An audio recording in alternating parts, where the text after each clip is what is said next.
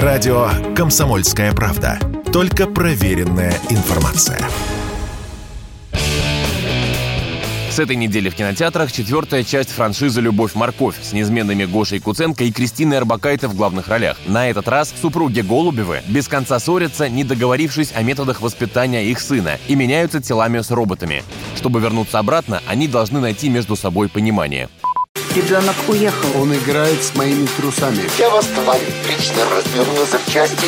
Появилась потребность навсегда остаться людьми.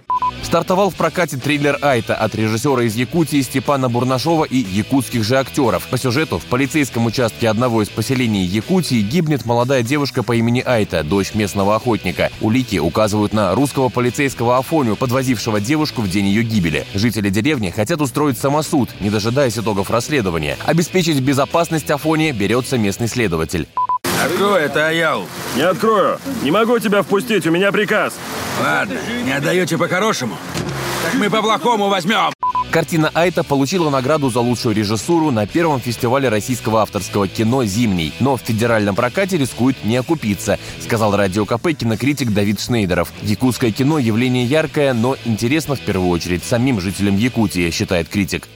Это своеобразная весьма история. Но мне кажется, все-таки она больше чисто якутская. Это немножко напоминает кино, которое производят э, в Индии, кино, которое даже не в Индии, а скорее в Нигерии. Когда они снимают кино про своих и для своих. В Якутии хорошо ходят в кино, и в Якутии, естественно, любят фильмы, рассказывающие о жизни своего народа. Реальные, нереальные детективы, драмы. Они хотят видеть свои типажи лиц.